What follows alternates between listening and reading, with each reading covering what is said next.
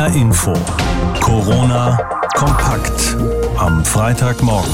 Kurzarbeit, Grundrente, Schlachthofkontrollen, alles Themen aus den letzten Wochen und alles Themen, bei denen Bundesarbeitsminister Hubertus Heil gefordert war und bei denen er sich ins Gespräch gebracht hat. Für unsere Kolleginnen und Kollegen im Berliner Hauptstadtstudio ein Anlass, sich einmal ausführlicher mit ihm zu unterhalten und welche Eindrücke unser Hauptstadtkorrespondent Kai Clement dabei von ihm gewonnen hat, das erzählt er uns jetzt.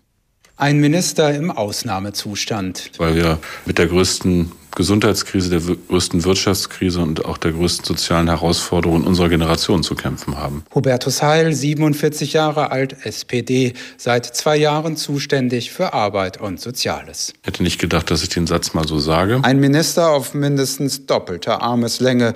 Persönliche Fragen wollen nicht so recht passen zum Sicherheitsabstand im Konferenzraum des Ministeriums, zum Mikrofon an langer Angel und mit Plastikschutz. Aber so ist das eben in Corona-Zeiten. Albträume verschafften ihm die aber nicht, sagt Heil eher knapp. Nein, äh, das habe ich nicht. Äh, man spürt ähm, äh, den Druck der Verantwortung, gar keine Frage. Heil spricht lieber erstmal über sein Team. Das wirkt nicht einstudiert, eher wie ein Ausweichmanöver auf eine persönliche Frage. Das Team also arbeite seit Wochen bis zum Anschlag, auch in den Bundesbehörden wie der Agentur für Arbeit.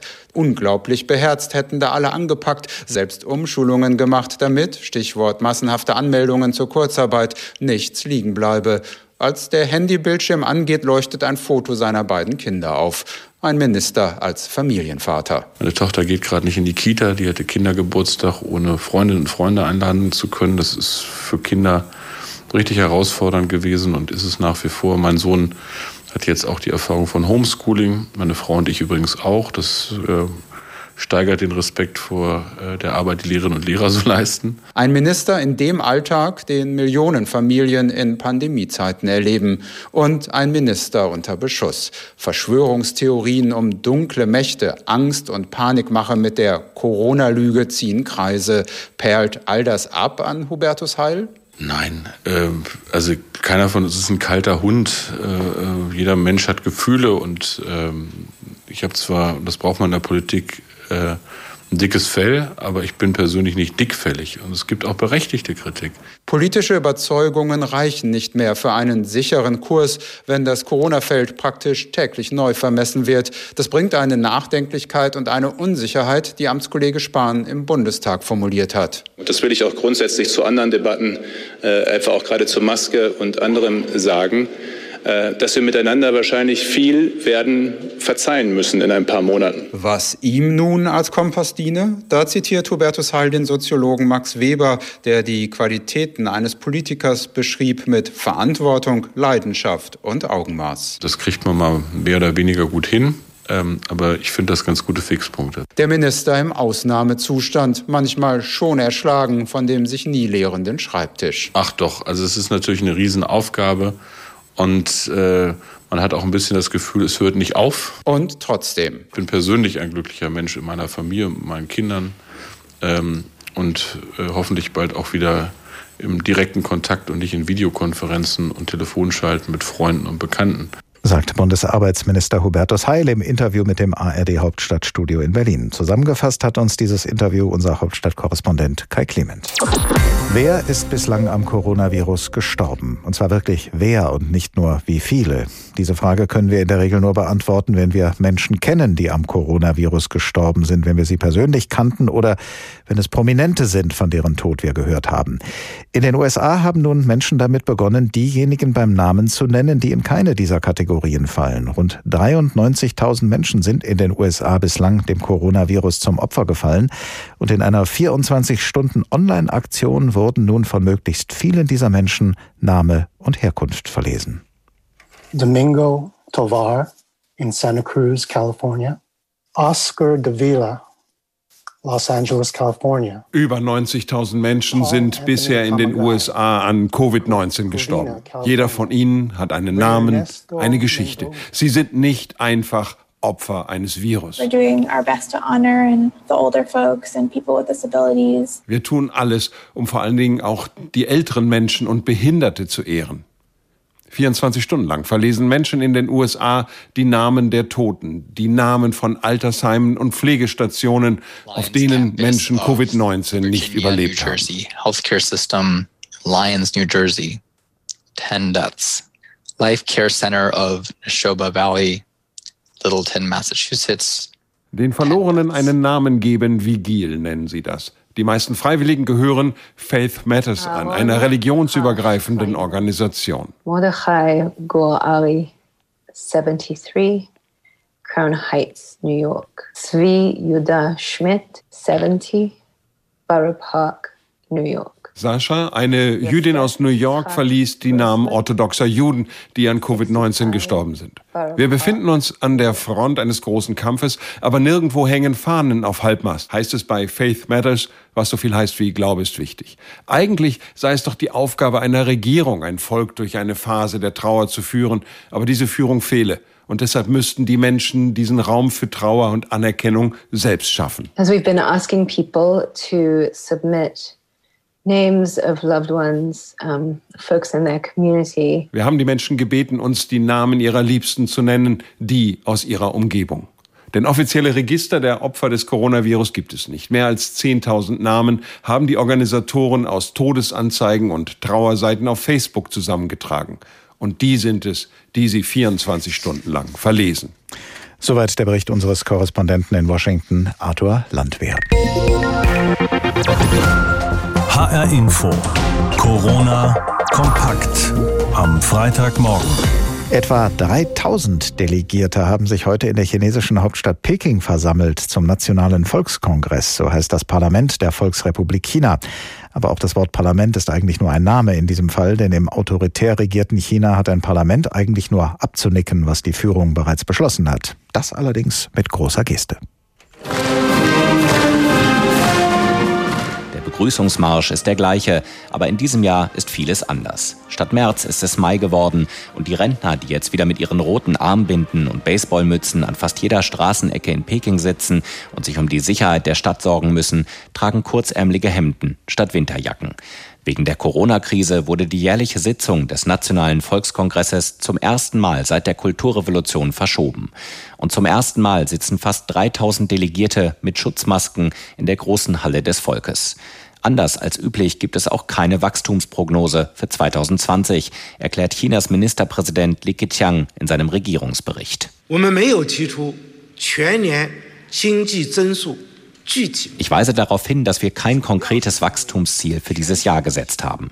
Unser Land ist mit Entwicklungen konfrontiert, die schwer vorherzusehen sind. Dazu gehören vor allem die großen Unsicherheiten wegen der Covid-19-Pandemie und das fragile Umfeld der Weltwirtschaft. Die Eröffnung der Jahrestagung des Volkskongresses in Peking beginnt mit einer Schweigeminute für die Opfer der Coronavirus-Pandemie. Die Corona-Krise hat das Land schwer getroffen. Das Krisenmanagement lief nur zögerlich an. Der Ausbruch des Virus wurde anfangs vertuscht. Die Wirtschaft stand wochenlang still.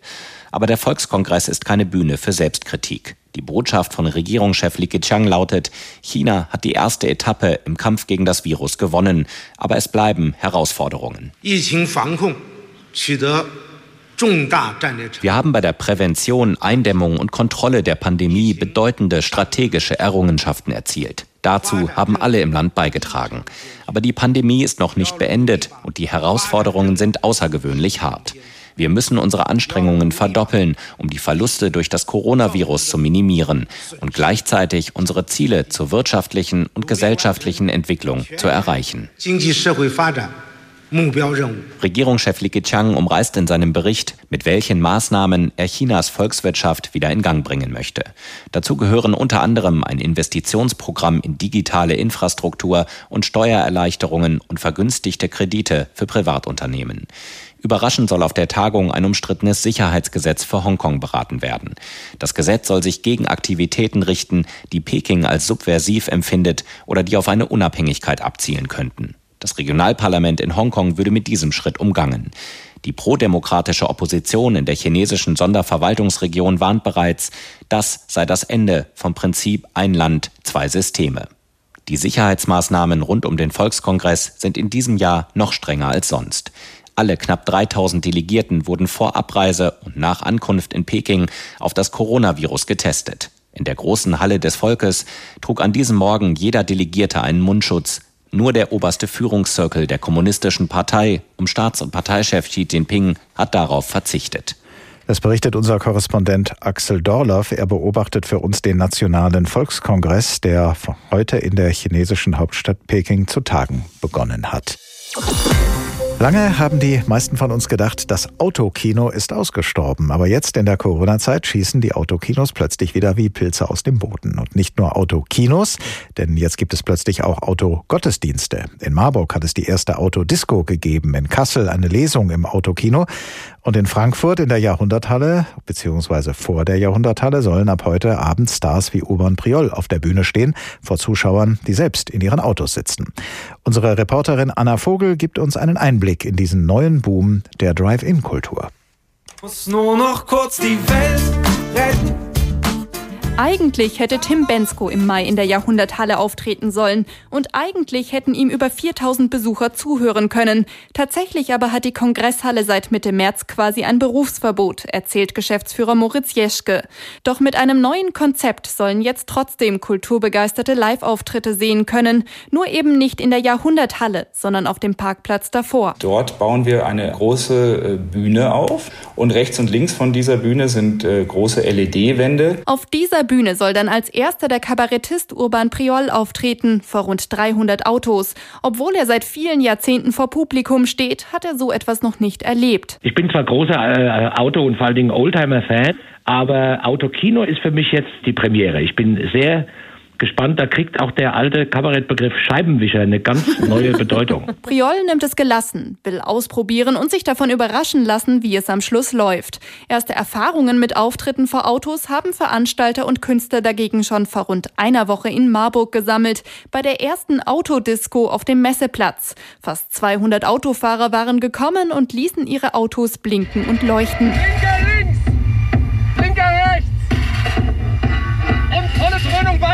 Die erste Bilanz bei den Besuchern in Marburg durchaus positiv, wenn auch ein bisschen wehmütig. Ja, mega geile Sache, ne? Also, aber mir fehlt natürlich das Rausgehen, Tanzen, das ist halt so, was mir fehlt. Wie die Interaktion für Kabarettisten auf der Bühne läuft, muss sich erst noch zeigen. Deshalb ist die Autokulturbühne in Frankfurt für den Geschäftsführer der Jahrhunderthalle jetzt erst einmal ein Experiment. Diese Live-Kultur im Auto ist eine völlig neue Kunstform die es vor vier, sechs Wochen so noch gar nicht gab, weil bisher gab es Autokino, wo man Kino geguckt hat, oder es gab Live-Kultur in Räumen. Und während manche Künstler sofort dabei gewesen seien, hätten andere abgesagt, erzählt er.